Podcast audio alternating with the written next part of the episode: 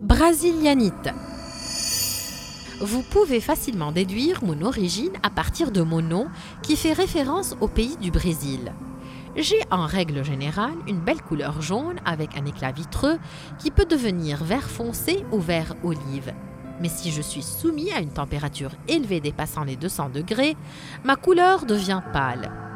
Je suis un phosphate d'aluminium et de sodium et je me forme lorsque la température dépasse 480 degrés. On me trouve dans les granites et les pegmatites aux côtés du quartz et du béryl.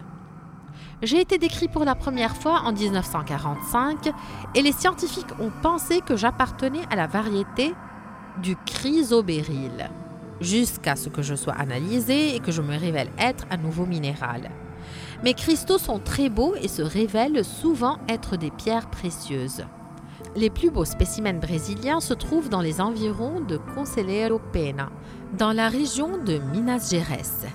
74% de ma production provient du Brésil.